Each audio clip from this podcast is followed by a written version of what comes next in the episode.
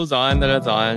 哈尔早安，大家早安，欢迎大家来到今天九月十八号星期一的全球串联早安新闻。大家早，早安。礼拜一早，小鹿，我们来聊一下，我们听众里面有在用 VPN 服务的人，应该还蛮不少的。嗯、对呀、啊，嗯，我也在想，应该是这个原因，所以 NordVPN 再次来到我们节目啦。没错，不过应该还是有一些听友没有用过这个相关的服务，所以我们再介绍一下 NordVPN 在做什么。其实很多人跟我一样，用 NordVPN 的重点是希望可以跨国去探索这个广大网络世界的内容，比如说有一些地方限定的影音啊，只有某些地方国家可以看，那这个时候 NordVPN 就是一个很好的帮手。那当然，它的功能不只是帮你建立一个虚拟的 IP 来顺畅使用跨国服务。NordVPN 呢，在治安服务这一块，我们之前聊到，我做的非常好。不仅呢，可以帮你杜绝像恶意广告啊、软体钓鱼诈骗的网站，甚至是大家不喜欢的，我自己最不喜欢那种啊，就是弹出式广告都可以挡掉、欸。诶、嗯对，那已经合作这么多次，我们就老规矩，只要点击我现在来贴上这个网址，或者是你在听 podcast 的时候，可以到节目的资讯栏点我们的全球串联早安新闻专属优惠链接，就是 nordvpn.com 呃 forward slash glocal g l o c a l，那就是 n o r d v p n 点 c o m 往前的斜线 g l o c a l。就是我们的网址，那这个链接点进去的话，可以购买两年的方案，得到独家优惠方案，加赠四个月，就是两年再送你四个月。哦，那这个还是有重要的提醒要跟大家说一下哦，就是 NordVPN 呢有三十天的试用期。这个设计的意思呢，就是万一使用不满意，或者是诶用不太习惯，三十天之内可以随时取消，然后也可以申请退款。所以赶快把握机会试试看，用 NordVPN 安心畅游网络世界啦。嗯，那聊到畅游网络世界，昨天前天网络世界上发生很大的事情吧？可以这样说。哎、欸，我在猜是不是只有我们同文层？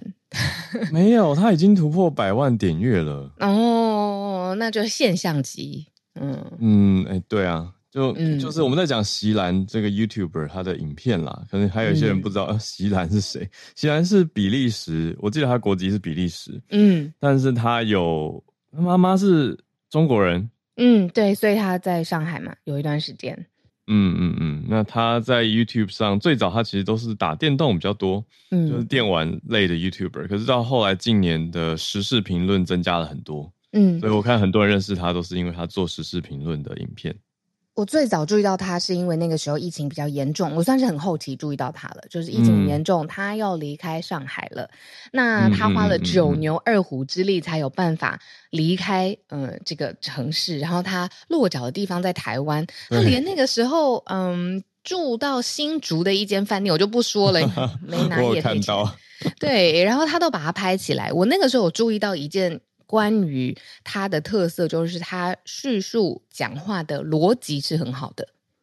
呃，对，他才二十四岁，嗯，年轻，嗯，蛮年轻的。那他，我也有印象，他他去饭店那集是不是遇到地震？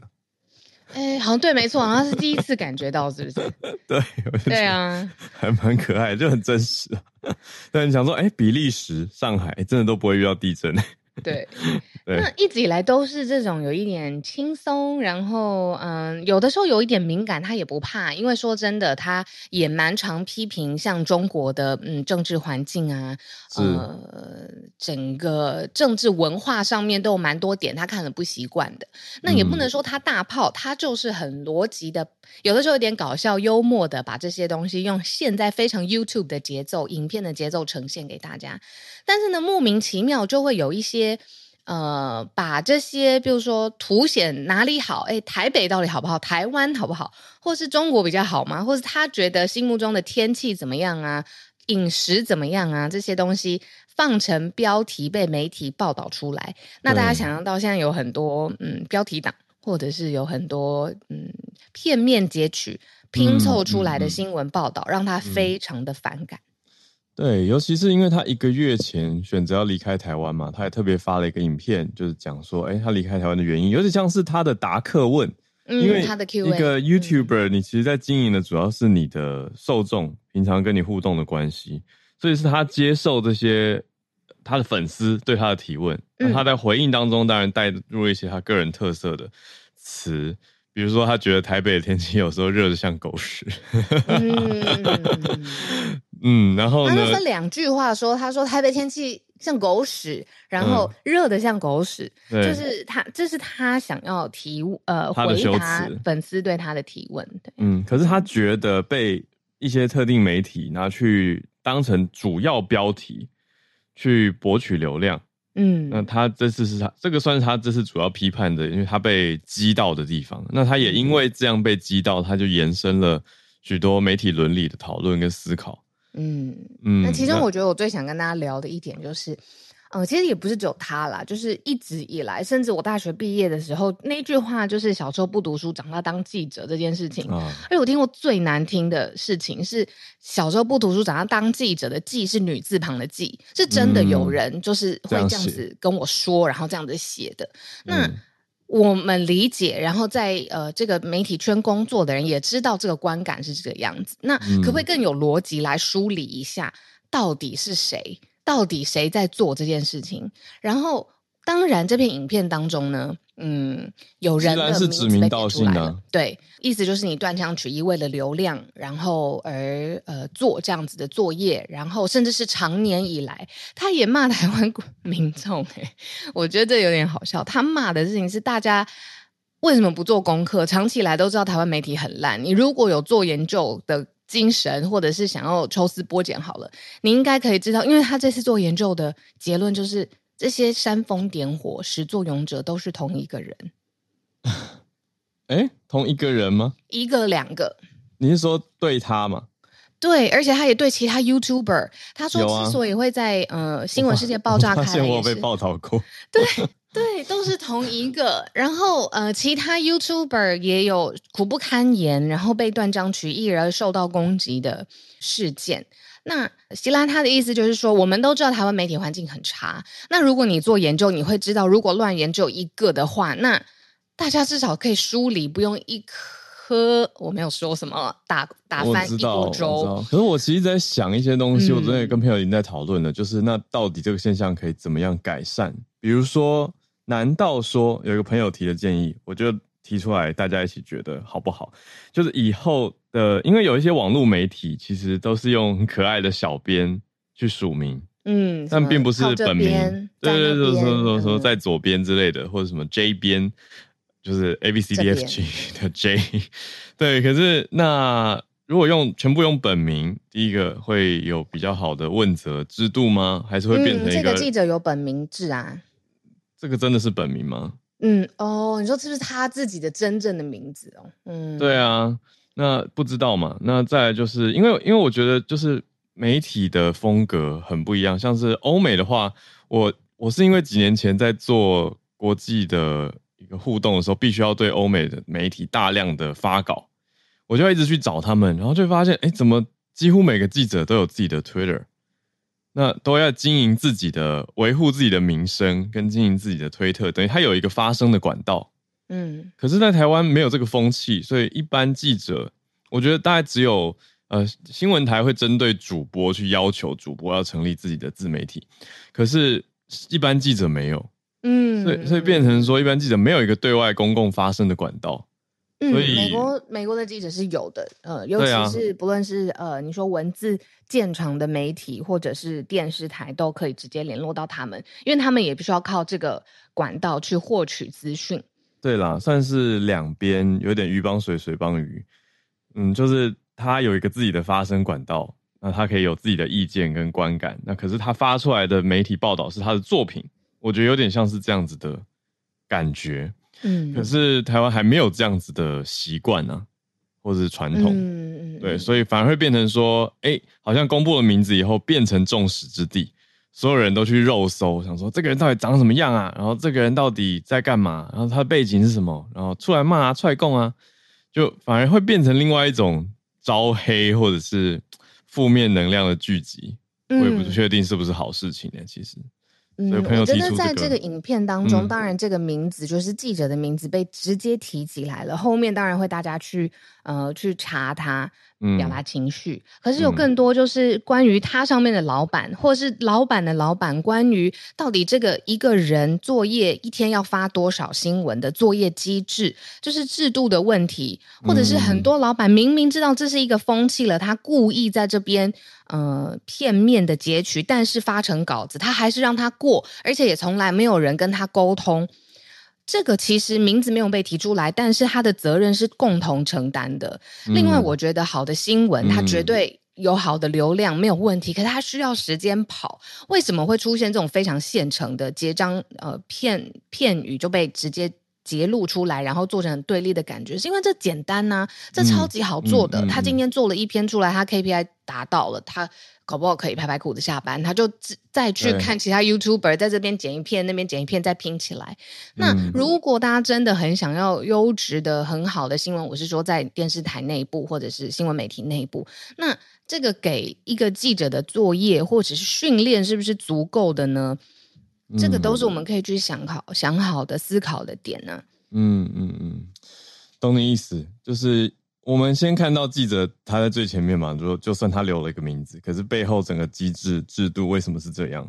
还有名字，其他人的名字、编辑的名字、主管的名字，需不需要一起连带责任？其实概念上都是有责任的才对，都算是 stakeholders 啦，就是利害关系人。嗯，西安也在影片里面提到啊，他他算是他推荐吧，他推荐一位算。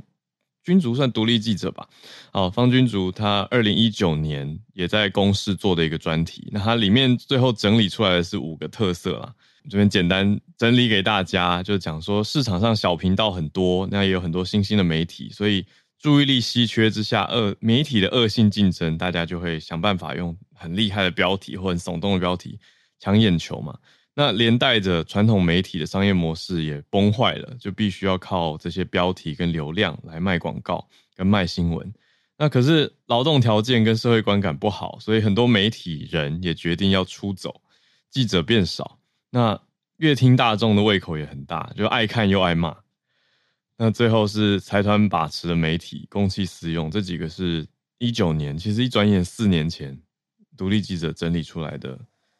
内容，嗯，那经过了四年之后，现在这个事情又因为 YouTuber 席兰他的大骂，所以重新登上了呃网络的版面。因为目前媒体没有报道，嗯、也有可能啊，怎么会报呢？对，一方面一方面想说 哦，媒体不会报自己被抨击的角度或自我批判。可是第二个角度是，也有人提出来说，是席兰他的影片的最后说，要求媒体不要报道。要求媒体不要去转述他这支影片讲的话。嗯，Even 他没有再说这一句。我觉得能够写出来的人，呃，尤其是嗯，就不说事事发当时的这个 案主的这个媒体了，应该也不会呃再二次的，比如说采访啊，然后衍生成新的新闻议题。因为以前已经非常多次了，讲的不论是电视台里面长期存在的。嗯、呃，我记得有人写过，因为是不是君竹啊？写说他为什么离开？那他发现有同事在办公室煮鱼，然后睡觉。哦、对啊，对啊，你还记得吗？做也是君竹煮鱼嘛，煎鱼。踢爆公司的事情，没有任何新闻记者把它延伸，然后调调查，甚至是去想说，哎，这到底发生什么事情？我觉得这个也是媒体。你我我很很很凭良心讲一句，我当然会爱护我自己的同业，嗯，但这个心本来就是人之常情，本来就是会有的，我也不愿意对于同业或者是这整个业态落井下石。我觉得好像跟我们整体文化有关系。你说相怨吗？有有一点，就我我，可是我也在一直在想说，如果是其他国家，就是比如说。BBC 会不会爆料德国之声的记者做了什么事情之类的？我我随便举例，好像也没看过。就是比较有一些独立新闻机构可能会会做这种类似的研究或提报吧。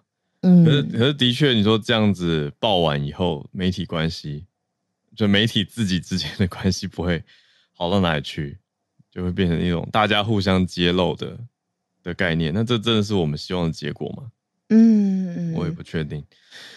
嗯，嗯，然后我刚刚你在分享的时候，我忽然想到一个很模糊，我试着讲讲看，就是说是不是可以把这整个媒体环境很烂，跟有一两个作业的方式很烂这两件事情区隔开来？我们都说啊，很糟糕的人当记者啦，就是新闻就烂啊，谁敢想看？就是整个环境都把它取消掉了。就是你不喜欢他。你刚刚讲到采访席兰，我就会觉得很有趣，因为他们有取材，嗯、可是没有访问他。嗯。所以没有在证实他的说法，或者取得他的同意，其实就是再多深挖一些他的想法呀。直接报道，他一定不同意，说谁会信任你们几个啊？我自己有一次跟媒体生气，是我好像有在早上新闻略略提过这件事情，就是我做了一个 YouTube 影片，嗯、那有一台它是算是用支持的角度来宣扬或转发，我就觉得 OK。嗯 说你要说我双标可以哦，然后可是另外一家就用了比较丑陋抹黑的角度去转发我那个影片，嗯，对，可是我就没有对支持我影片的媒体去投诉，可是我马上就打电话去给那个滥用的媒体，那他们就非常快火速的全部删掉，全面删除下架。那那可是后来还有律师朋友教我说，你我应该要求偿。我才知道说啊，这个还可以求偿哦，就是原来其实新闻台它算是有要有赔偿责任，可是我其实当时也不是为了要赚那个钱，我觉得就是就是赶快下架，让更少人会接触到或者看到那种批判的、嗯、批判我的讯息就好了。嗯、我就会觉得他的，我当时对他的诉求就是，哎，你没有经过我同意啊，怎么可以用我的影音？可是也有人也有朋友哦，我身边的朋友批评我，他就直接说啊，你这样双重标准啊。嗯，对，我觉得其实真的是一个蛮复杂的议题，就在我自己心情上或道德上，也都觉得蛮复杂的。因为我真的会觉得说，哎，有的媒体它可以帮我走得更远，嗯，对，可是更多人，对，可是会是不是变成一个超级主观的？我不开心我就告人，我开心我就觉得你很棒，嗯，好像还真的有一点这个样子。可是著作权的确是在我的手上，嗯。然后还有，我们从一开始讨论到现在啊，我们讲的好像是不是观感或情绪，哎，或者是受到嗯，比如说其他的人误会，然后很可怕的私讯。那我不能说这些是轻微的，可是超过这一条线以外的，还有受到媒体的攻击，或者是恶意的报道、扭曲的误会。而实际造成了生活上、身心上，甚至工作上面受伤的人，那这个更是就是你需要去捍卫说你媒体报道的流程，因为它就是有影响力，所以你要严谨，你要符合事实，而不可以为了追逐流量，然后有有有很快速、很马虎、很像你的编剧，你知道吗？我就这样子编，我觉得大家会很好看，所以我就把它写出来。那如果真的造成人家，比如说哦，我真的被误会了。我没有管道，嗯、我我没有律师，我、哦、我我我离开这个世界好了，都有啊，就是像之前、嗯、你知道呃霸凌被存、嗯、呃被炒炒出来，然后新闻又一直一直在戳，你看谁谁谁被霸凌，那是不是台湾就有啊？艺人就轻生了，嗯、那这就是非常极端的例子。可是从你看哦被误会，然后到轻生，这中间有多少多少多少可能真的造成人家身心灵商业上。对不对？所有名誉上的随混，哎，对啊，大反思。我觉得你讲的很好，因为就是我刚才想的是回应到你刚刚前面说的点，比如说媒体的一些做法是不是要检讨跟调调整？因为并不是所有媒体我们全部砸进去一起骂就可以解决这个问题，而且也有很多认真做的很好的媒体人啊，那他们为什么要扛这个锅？可是，同时要去思考，跟我们现在每天看到，就是网络有一些的媒体的做法，是不是太像是八卦小报？他他到底是在当新闻人，还是他在当编剧？他在写一些大家爱看的东西，然后追求收视率，好像真的已经有一些蛮严重走偏了。那偏偏你说流量又在鼓励这样子的的的商业性，嗯。嗯、呃，当事人他可以轻松的讲一句，就是说，就是大家爱看，我才要这样子编，我越编，大家就越爱，越爱我就越写。那但是里面的一些用词是不是真相，是不是真实，对不对？其实这也是席兰他整个影片想要去讨论的东西。嗯，最后我们可以讲讲，就是受听大众，包括我自己，的品味吧。就是我的品味有变化，我从一开始诶不喜欢就是这些标题，后来觉得哦，我觉得好好奇，我要进去点点看，然后每次点进去都受骗，就大骂这是什么标题，然后下次还是再点进去，但是这个过程我可以慢慢的逐渐减少。啊，我一看就说嗯，嗯，这个媒体啊，跳过取消追踪，或者是嗯、呃，帮我隐藏或减少显示这一类的新闻，这个是我至少可以有用的工具嘛。嗯，然后订阅全球串联早安新闻。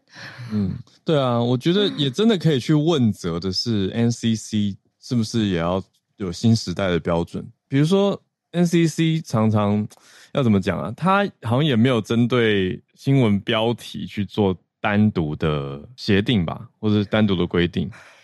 我开始工作是二零零五年嘛，进到这个业界。我每一次跟 NCC 的所谓任何官员做任何的采访，或者是跟 NCC 有关，我都觉得他们真的是活在一百年前。就是 他的那个最低的，我不知道这是要保障新闻自由还是什么，他们能够审查、能够开罚的东西，就是非常非常低的限度，而是非常旧的思维。我觉得这真是很难要完成的事情，让他们理解现在的。网络世代的，我看我懂你意思。我看现在比较常在有在罚的是一些食品医药相关的啦。你看看，那是卫福部啊，而且重点是那是卫福部在罚，不是 NCC 在罚。嗯，我觉得好像可以把一个人一个人的作品跟容许这种作品存在的新闻单位跟整个媒体业界，因为现在有很多优秀的自媒体人，然后也有传统的媒体人，也是依旧非常非常高标准，但是可以把就是这两者区隔开来。我刚刚在想象那个美国脱口秀的大支柱之一就是 Jimmy Fallon，他出了一点人设上面的问题嘛。那当然我们去讲了整个这个剧组的团队，然后嗯。呃，或者是 NBC 这间公司，可是呢，会不会去否定掉整个脱口秀的文化？好像不会啊。嗯嗯，对啊，类似像这种感觉。嗯，就是可以在个别的去审视，个别的去监督，还有大家乐听人的调整，也是一个很重要的。好，我们今天用了比较多时间来跟大家讨论我们很在意的社群题目。嗯，那但我们的新闻盘点一样会有。那我们等一下应该还是会有一些些时间，可能可以有一两位听友来跟我们串联。那如果今天时间不够的听友，我们就用这周其他的时间再继续跟大家连线了。好，我们今天的四个题目先讲哦。中国之前外交部长秦刚去哪儿？现在变成国防部长李尚福去哪儿？李尚福失踪，对，中国国防部长失踪了。这是我们今天第一题。第二题则是乌克兰跟俄罗斯现在在国际法院上面交锋嘛，因为国际法庭对俄罗斯等于是控控告了战争罪。那现在在战争罪的背后，俄国是不是要帮自己辩护？他提出来的理由是不是要保卫自己啊？来提出种种种的原因，这是我们第二题。第三题则是在讲到印度跟加拿大。竟然有一个争议在延烧当中，他们的政治争议延烧，自他们的自由贸易协定谈判必须要喊卡。哎，印度跟加拿大之间的交锋，我们好像蛮少关注。等一下把背景整理给大家。最后一题比较轻松一点，搞笑诺贝尔奖已经出炉了。这个每年颁发一次的奖，今年已经颁了，讲了一些什么死蜘蛛可以变身成机械爪啊，还有科学家去舔石头。为什么要舔石头的原因等等，轻松一点。我们先回到严肃的，中国国防部长李尚福，他传出了一些贪污的消息。嗯，那似乎是因为这个原因吗？现在还没有办法断言。嗯，是更多人会担心的是说，中共的内部治理，还有习近平他到底用什么方式去管理、带领他的领导团队？嗯。然后从这则新闻当中啊，我真的悟出一个很很很重要的道理，就是一个透明的沟通到底是多重要的。因为呢，你透明的沟通可能会讲到有一些让人难堪或者是难以解释的部分，可是你不解释，有的时候伤害更大。以中国这件事情来说，就是因为他这个人就是不见了嘛。然后呢，大家会一直想说怎么回事？怎么会好好的一个人，而且又是高官呢？对。然后就这样子不见，但是现在中国的政治沟通文化是不会。针对特别或者是党不想让你知道的事情，你没办法知道。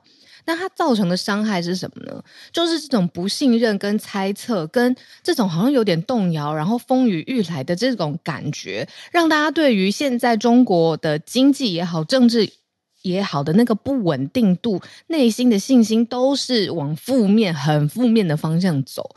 那这一次，当然从呃，你说外围的新加坡或者是亚洲的各个学者都说，这也没办法，因为这个就是现在中共它政治文化上面的一个特色，可是它带来的杀伤力真的是有的。嗯，那李尚福比较进入公众视野是在他今年三月获得任命之后，比较多去公告跟扩大北京对外的一些军事来往跟外交的代表嘛，他就像是呃这个。公共军事外交的面孔。那在六月，大家特别关注安全会议的时候，有对美国军事行动表达过关切。他八月的时候也去了俄罗斯跟白罗斯。嗯，诶，他本来下个月在北京有一项国际安全会议要主持。那十一月的时候，也要代表解放军去雅加达，去印尼啊，出席一个区域的国防部长会议。所以现在九月不见了。那接下来十月跟十一月刚讲的两个行程要怎么办？很不寻常吧？任何人都会觉得，你看他是防长诶，这种军事的最高的，然后对于国安的最高的领导，然后而且现在马上不是就有在台湾或是东海附近，呃，也不是马上，就是陆陆续续相关的活动都非常多。我想活动非常的中性哦。那如果你在南海要增加 更呃，对呀、啊，这很像军事行动一样的演习或者是什么，然后防长现在不见了。对，然后国防部长不在是什么意思？对啊，那是什么意思？我们国际上要怎么想？那到底发生什么事？谁现在在发号司令？对，所以大家比较担心的是说，那中共的军中人士现在到底是不是正在改组？为什么国防部长不见了？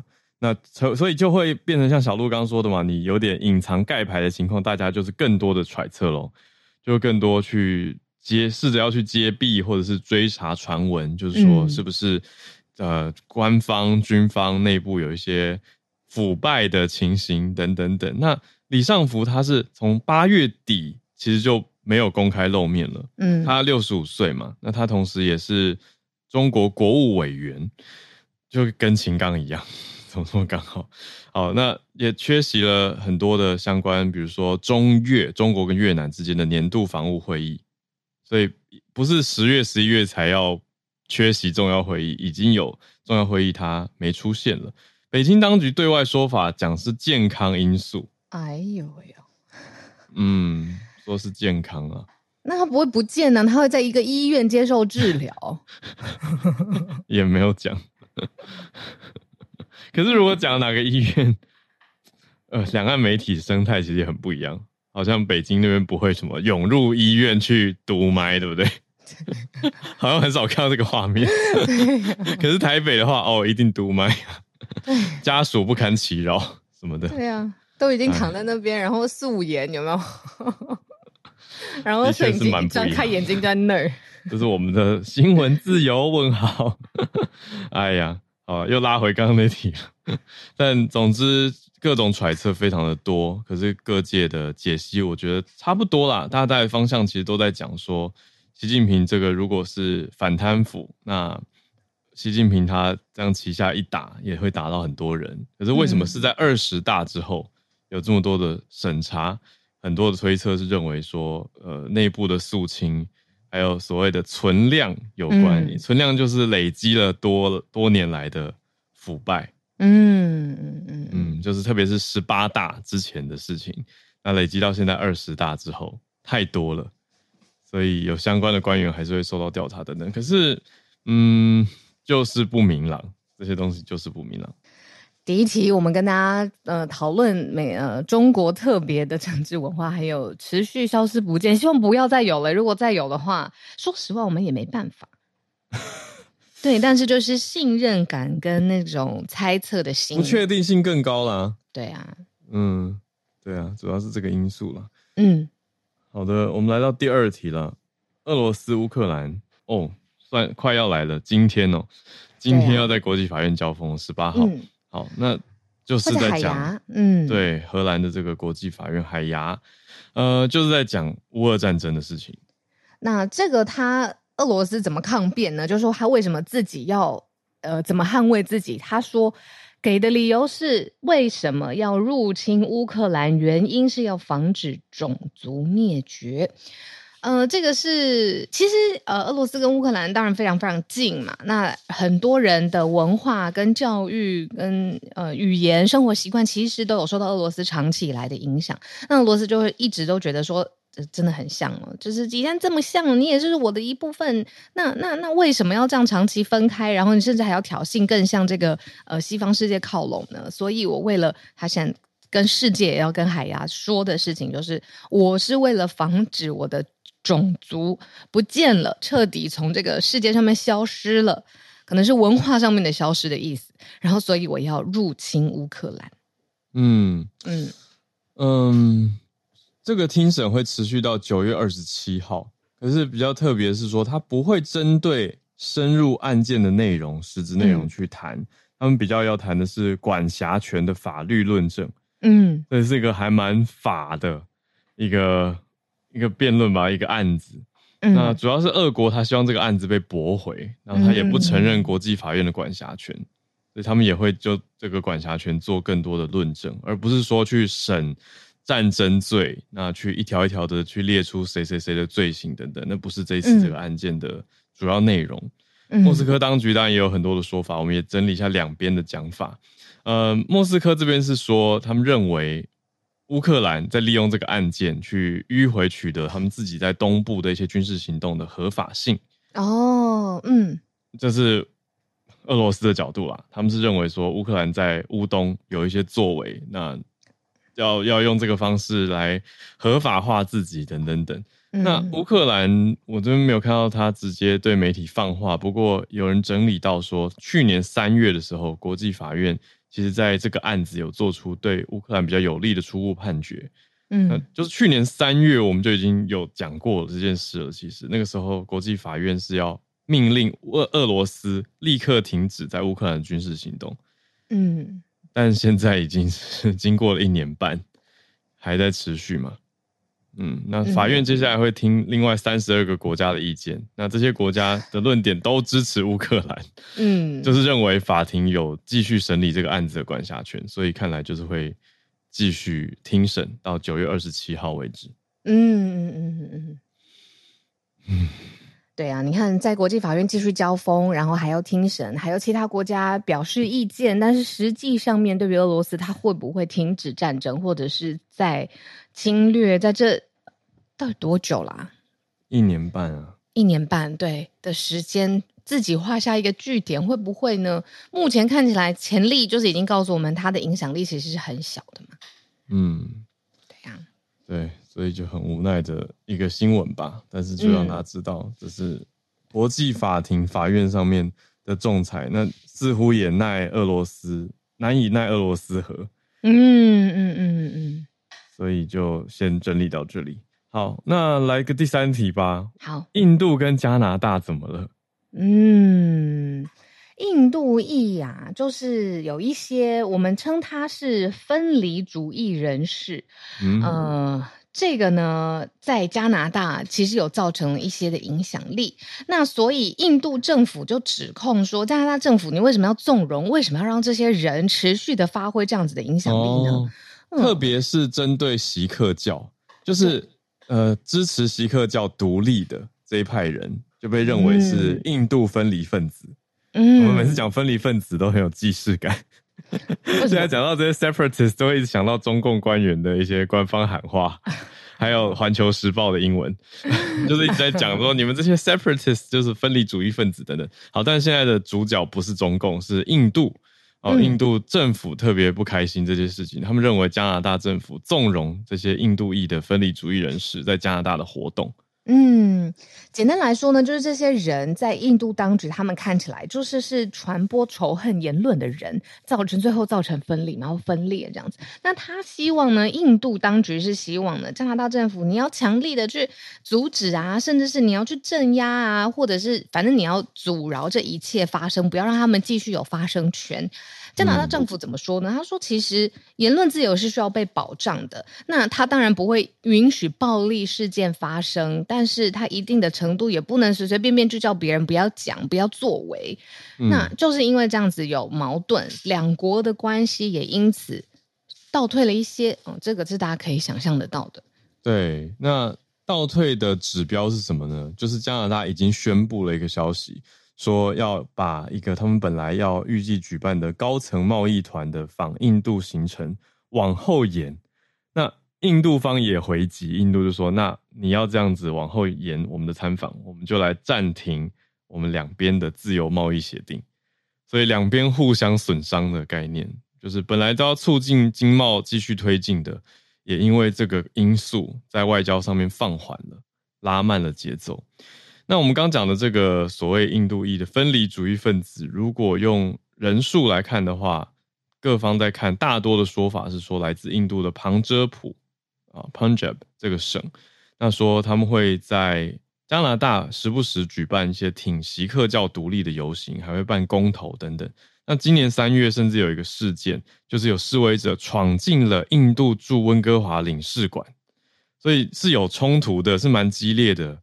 嗯，所以印度的反应才会这么的大，但是加拿大就如同小鹿刚刚帮大家整理的回应，就是说，哎，保障言论自由是他们的第一要务，可是他们也强调说，不允许暴力，也不能散播仇恨言论啊，就这两件事情是平行的，呃，理论上应该要是并行不悖的，可是执行上是不是会有一些拿捏点？比如说，我想到第一个点就是语言呢，哦，如果他用的是加拿大人普遍比较看不懂的语言，那这样子，我们还看得出来他是 hate speech 吗？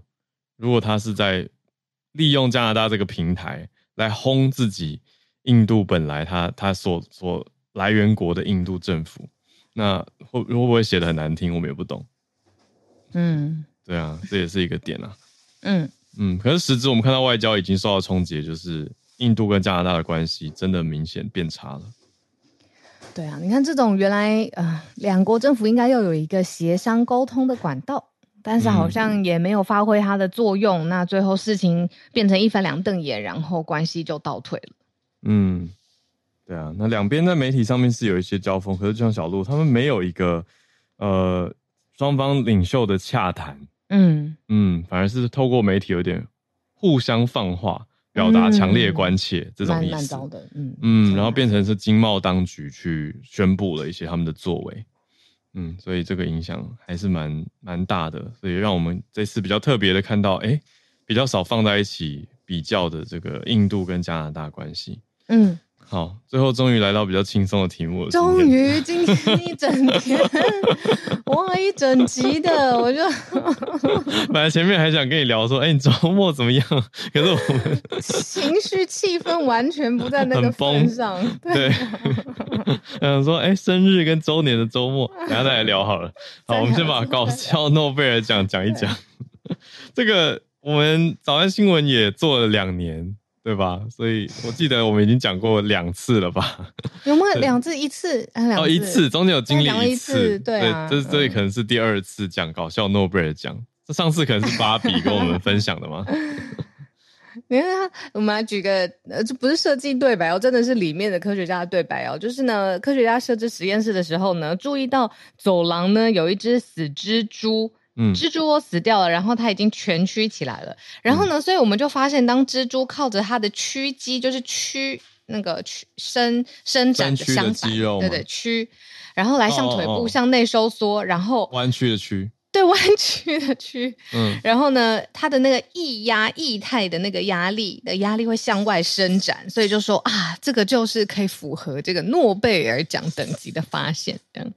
哦，其实是蛮好的应用啊。就是听到这个研研究以后，会就觉得哎、欸，好像蛮可以延伸一些应用的。可是你 太认真了吧？这忽然看到那个走廊的角落有科学研究的灵感，不就常来自日常生活吗？啊、所以这该不会也以后变得越来越严肃了吧？就真的是做出来了一个。那我们从这个角度来看到机器人的变化，也不错啊。我觉得蛮蛮有趣的啊，嗯，可是大家可能是因为，应该说这个奖可能是因为诺贝尔奖，呃，搞笑诺贝尔奖要讲正式的全名，它它的来源或原因，就像小鹿讲，在走廊看到一只死掉的蜘蛛太 random 了，就是实在太无厘头、太不按常理出牌了，所以就让人觉得很很可爱吗？嗯，得到了其中一个奖项。还有就是研究是看，就是从遗体你要怎么判断，就是这个人生前两边的鼻孔鼻毛一样多，他得到这个搞笑诺贝尔奖。这个真的有点搞笑。应该说 研究这个干嘛，会是大家内心比较想法，就是为什么我要从人家的尸体去研究他的皮毛数量，谁多谁少，多了怎么样呢？对，可是这个研究的过程，我相信它是有一些些的科学应用。可以可以汲取的，就是它是有科学价值的，所以我觉得这个奖真的很可爱，因为它不是我我我之前看过也是很有趣的奖，叫做什么无用发明哦，呃，不是真的无用大赛，其实？就是那个无用背后也有无用之用啊，嗯，就是它乍看会让人觉得到底为什么要研究这个，嗯嗯嗯。嗯，比如说什么我要怎么把不小心从桌上摔下去的坏掉遥控器组装回去。之之类的，我随便来讲这种之类的，可是对有些人来说，可能就会觉得，哎、欸，这很有用啊，怎么会没有 用呢？嗯嗯嗯嗯，就有不同的角度。那搞笑诺贝尔奖很多哎、欸，还有你看营养的奖项是一个会通电的筷子，还有吸管的研究拿下的。那他说呢，因为电的刺激，你可以。改变食物的味道，这是传统的。你说什么油啊，你加味精啊、糖啊，都很难去实现的。所以呢，哦，还电还会对舌头刺激，增加食物的咸味。所以通电的筷子跟吸管的研究呢，也拿到了诺贝尔营养学奖。Sorry，搞笑诺贝尔营养学奖。嗯，对，这个就叫做它，它的名字很奇怪啊，它的英文名字是 IG Nobel Prize，Egg。Nobel Prize 就当，然后中文就翻译成搞笑诺贝尔奖。嗯，那就是说他们的这个研究动机常常蛮趣味的，可是研究方法还不错。我至少我这边看到的几项啊，比如说刚老陆刚讲那个遗体比两边鼻孔鼻毛谁多，那个是搞笑诺贝尔的医学奖。嗯，对，然后那个蜘蛛啊，就是因为它会这样子蜷曲，然后或者又伸展开来，这个也研发成机械怎么抓取工具，所以呢是搞笑诺贝尔的机械工程奖。对啊，所以其实。中后段就是除了动机比较趣味搞笑以外，其实他们的做法还蛮可以的。嗯、对，所以也不是说什么你随便 乱做就可以得这个奖，也没有很随便呢。对啊，像像是那个传播学奖也讲一下好了，他们去研究一群很奇妙的人，哦、叫做擅长倒着说话的人。我会第一个想到曾伯恩呢。曾伯恩表演过这种片段啊，他就是故意去练，他，他去练过倒着说话，然后经过经过验证，就是主办单位去把他的影片真的倒着播放，是听得懂的，就代表他是真的倒着说话。倒着说话真的超级难的，那个真的要练一下。他对，应该没没有办法，我想讲什么，我就立刻有办法倒着讲话吧？很不容易。那这个传播学奖他们的研究方法是分析神经成像。是真的很认真，所以才得了搞笑诺贝尔传播学奖。好了，所以这个蛮轻松趣味的题目，大家有兴趣可以再去看更多，说不定也得到一些自己生活的灵感启发。好，倒着讲话让我想到那个诺兰上一部的电影《天能》，就是对《天能》，《天能》哇，那个 倒着讲话声音。还有，我跟今天也有扣题，就是嗯，在二零零五年开始工作嘛，那个时候剪袋子，我现在当然都是 YouTuber 啊，很多片是非常非常强。那时候剪袋子是机器在剪的，它是两个呃来源，就是一个是你要剪成的 source，呃，剪成的成呃成品，然后一个是你的素材，然后是两个机器，太难讲，要对剪。那它对剪要把一个一部分剪到那个成品的袋子之前，它会先回去三秒钟。所以那个时候你 play 的那一段，比如说我这一段要剪在成品之内，那他要我已经选好了一个我要呃开始点跟结束的点，那他要搬移之前，整个仪器会把这一段倒回去三秒钟，然后这个倒回去就是呃一个倒回去讲话的声音，但是他讲起来很抽象，哦、但是我终于知道你在说什么了，就是他会顺着播，比如说呃是的，棚内主播记者现在，然后就突然。倒回去，对对，类似这样这样子，对对对对对。三秒，我会听了很多很多个三秒钟这样子。你会听到很多三秒倒着说话，对，倒着说话，但是三秒钟之后就会正常了，这样子。嗯，对啊，啊，好难哦！对剪以前还要用这种机器，而且是用手指哦，不是一个电脑界面哦。以前那个会剪接的对剪的剪接师，他们的手指跟在弹钢琴一样的在作业。那赶那种 live 开始，第一第一第一则新闻还在哪里？开天窗，然后剪辑师 非常的冷静，那种食指工作这样子。哇，不是电脑界面，而是机器。时代的变迁。对啊。好，我们今天是不是还是来串联？需要需要。来来来，首先邀请翠翠从东京跟我们连线。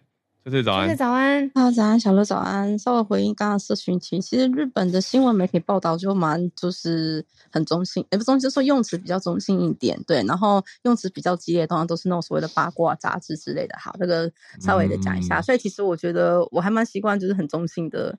就是报道这样，嗯嗯对，因为其实你可以获得的内容还是很多啦。好，嗯嗯、那呃，我今天要讲的是别的，因为汉超也在我讲快一点。就是其实昨嗯，这几天在日本算最红的一个新闻呢，就是阪神虎，就是这个棒球球队阪神虎，他那个了。好，这个我用那个了，这个那个是因为呢，在日文他们就真的写阿雷，阿雷就是指那个的意思。对，那这个那个呢，它其实是指优胜，就是他获得胜利这样。然后他是睽违的十八年，总算在这个日本的。就是棒球联盟里面获得就是年度第一这样，嗯，那为什么用阿雷？就是我在网络上推特什么啊，就看到大家都写说阿雷阿雷阿雷，什么阪神虎那个了那个了那个，我就很疑惑。然后我后来找到才发现，是因为那个他们的棒球的教练啊，觉得如果先把优胜这个字讲出来的话会不好，而且是他好像之前真的有一次就是有讲出来，结果那一次的表现就不好，就没有赢。所以从此之后呢，他们就是说我的粉丝或反正日本都知道说。如果阪神他们阪神虎要赢的话，他们不会讲优胜，他们说那个了，这样真的把那个当做动词来用，我觉得很有趣。好，那这件事情呢，其实大家可能最近在嗯社群媒体上有看到，就是有人在那个获胜当天就直接跳河，那个道顿堀那个河，听说那个时候跳河大概就有二十几个人嘛，就是大家太嗨太开心，开心到跳进去哦。对对对，跳河大概我看一下新闻也是写，然后二十六个人这样子。对，然后整个大阪就是那个道顿崛那一带，就是整个暴动，就大家就是嗨到不行。那除此之外，我自己个人呢比较关注到另外一个新闻是，就有一个嗯关西大学的教授，他就是有算出这一次的就是阪神虎。啊，他获胜，嗯、呃，他那个的这件事情的经济效益，居然比我们之前有讲过什么 WVC，就是那个世界棒球锦标赛的经济效益还高，它是可以到达。八百七十二亿，就因为这一次的优胜。嗯、那原因他分析说，是因为其实阪神虎他是回违十八年的优胜，所以其实对于这些阪神虎的粉丝来讲，他们是非常激动的。所以他们第一个就是会去买周边商品以外，另外就是因为是在关西这一带嘛，就是大家是很喜欢一起就粉丝一起去喝酒庆祝，所以也因为这个原因，就是整个经济效益就非常的大。那另外就是其实阪神虎的粉丝跟东京的读卖巨人一样，基本上是。呃，日本的十二个联盟就是职棒球团里面，算是粉丝粉丝数数一数二高，大概初估有九百到一千万人在日本是那个阪神虎的粉丝。对，那我觉得这个其实也还蛮好玩的，所以我就是刚好看到了，就想说来跟大家分享一下。对，那其实。还有就是，还有一个就是刚刚补充一个小知识，虽然说呢，那个大家都会觉得说阪神虎啊，它是大阪的球团，它其实不是，它是兵库县的球团，嗯、只是它的确有冠名就是大阪，所以其实反而大阪的粉丝是非常非常多。那当然这是有些历史原因才让它冠名，就是用大阪这样子。不过这个因为要讲很长，那我们就是以后有机会再分享。好，那就是我的分享，谢谢，谢谢翠翠，谢谢翠翠，哇，这是。日本职棒阪神虎队睽违了十八年夺得中央联盟冠军，这个 让大阪人疯狂的消息，哦、难怪大阪人这么嗨。跳河是怎样？我刚刚吓到，我想说他为什么要跳河？我以为是敌敌方，你知道？我以为是对手，难过到跳河就是开心到跳河。对，很可爱，谢谢翠翠。好，那我们来跟汉超连线，从美国跟我们连线。不过今天关注的看起来是欧洲的历史。汉超早安。是的，Hello，小鹿早安，Howard 早安，大家早安。嗯，好，这个是路透社的一个新闻啊。这个最近在呃出出来之后，在历史学界，还有就是在宗教界以及这个犹太人社区，去引起了蛮大的这个声浪的。那简单介绍一下历史背景，就是在第二次世界大战期间啊，这个罗马教会啊，也就是梵蒂冈，它跟就是纳粹政权还有就是跟墨索里尼的这个法西斯政权关系其实算是比较暧昧的，就是双方算是能够和谐共处。那在二战结束之后呢，就是教会也是受到了相应的指责。另外就是认为教会没有就是在这个二战期间发生的犹太人大屠杀事件当中，这个为受害者就是当时发生，或者说有尽力去阻止。那当时这个教会给出来的官方解释一直都是教会始终对此不知情。嗯，那么当时的教皇呢，是这个庇护十二世。那庇护十二世在这个就是他的秘密档案呢，是在二零二零年的时候进行开放，那就由这个梵蒂冈自己的学者，还有一些这个。啊，其他的教会学这个其他的学者就来进行研究。那就在几天以前发现的一封这个文件，那这封文件是直接表示，呃，教皇本人其实是对犹太人大屠杀事件知情，而且时间很早，在一九至少在一九四二年的十二月就应该已经知道了。呃，而且就是这个当时万湖就是这个决定犹太人最终解决方案，就是决定大屠杀的这个万湖会议是在一九四二年的一月召开的。那是在一九四二年年底，教皇就已经。知情，那当时大屠杀正是在第一阶段。那这个文件呢，其实就是来自波兰的一个地方的这个大主教啊，大主教给梵蒂冈写了一封信。那这封信就是表示啊，就是他目击到有超过六千名犹太人，还有这个波兰裔犹太人被送去这个集中营，然后被这个处死。那这个也是直接向教皇表示求援。那教皇本人是阅读过这封信，并且盖上了这个教皇的这个密签，然后送入这个机密档案馆。保存，嗯、呃，这个文件保存的其实这个状态很不好。根据这个新闻的报道，就是纸质已经明显发黄，呃，需要进行紧急的修复啊、呃。但这个是打破了梵蒂冈多年以来一直在营造的一个啊，就是。自己在二战当中的属于这个中立的形象，那可以说教皇对此知情，那但是事后却这个当事件发生的时候没有发生，事件发生之后呢又予以否认。这个对于梵蒂冈的这个无论是宗座还是对于这个梵蒂冈的威信来说，现在都是一个特别巨大的打击。呃，尤其是预定就是再过几天就是召召就是天主教会还有就是犹太人社区要召开一个就是有关于犹太人大屠杀的学术研讨会，嗯，那这个教会也会有这个高级主教出席。那现在看来，就是这封文件是丢丢下了如此的一个呃重磅炸弹。那关于这件事，我一会儿在节目之后韩超课堂会再仔细讲一讲。嗯，就是这样，谢谢。嗯，历史的信件被挖出来之后，有一些可能的震撼后续效应。谢谢汉朝今天带来的整理。那我们今天的时间也来到了尾声，谢谢翠翠跟汉超。就是刚才有在聊天室跟我们补充一下，就是刚才翠翠分享的这一题啊，嗯、是优胜，不是冠军，对吗？优胜哦，没有，是那个例行赛，就是例例行赛优胜，对对，不是冠军赛，对，因为接下来他们其实嗯嗯打，那其实他们的确嗯是希望说他们可以接下来拿达到日本第一，对，就是还是嗯嗯嗯对，因为我刚刚整个太太直接发成冠军，那因为刚好也就 是有其他就是比较熟的听友有就帮我做一个指正，好，谢谢。哦，好的，还不是日本的第一名。